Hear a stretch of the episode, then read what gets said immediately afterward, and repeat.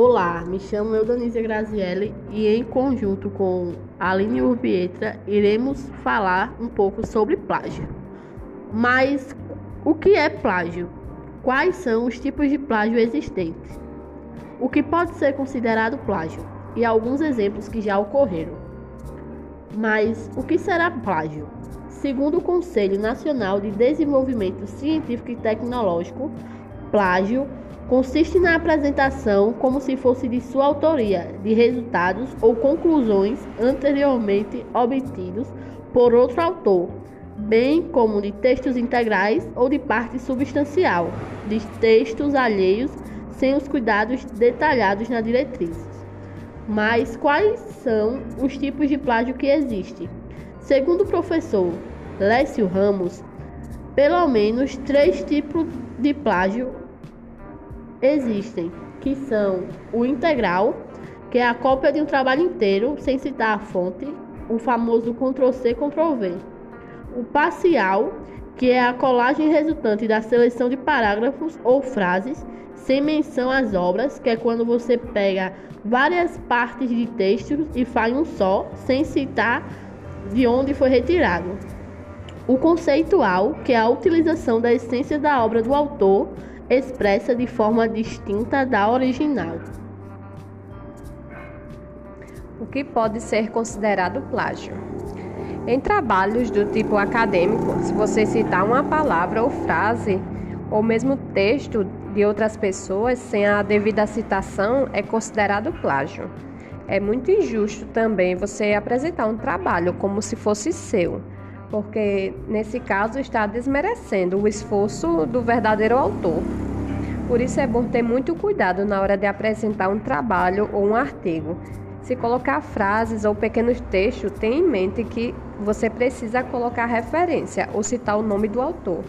E na hora de falar ou colocar uma frase que não seja de sua autoria, sempre coloque aspas. Por exemplo, abre aspas, alguém está sentado na sombra porque alguém plantou uma árvore há muito tempo, fecha aspas, do autor Warren Buffett. Vou citar também alguns exemplos de plágios que já aconteceram. Teve Roberto Carlos com a música O Careta.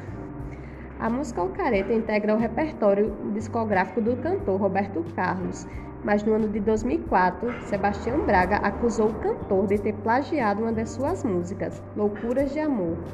O processo demorou 14 anos até ter sido tomada uma decisão final, uma condenação a Roberto Carlos, que teve de pagar uma multa exorbitante. Teve também, em fevereiro de 2013, até então ministra da Educação da Alemanha, Annette Strava, renunciou ao cargo depois de ter perdido o título de doutora pela Universidade de Düsseldorf Segundo a universidade, Strava copiou parte da sua tese sistematicamente e intencionalmente e agiu com intenção de enganar.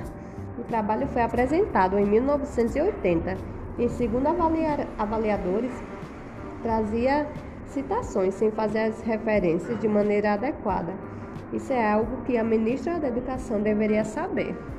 E para quem não sabe, plágio é, é um crime e a pessoa que cometer esse ato ficar sujeita a processos e multas.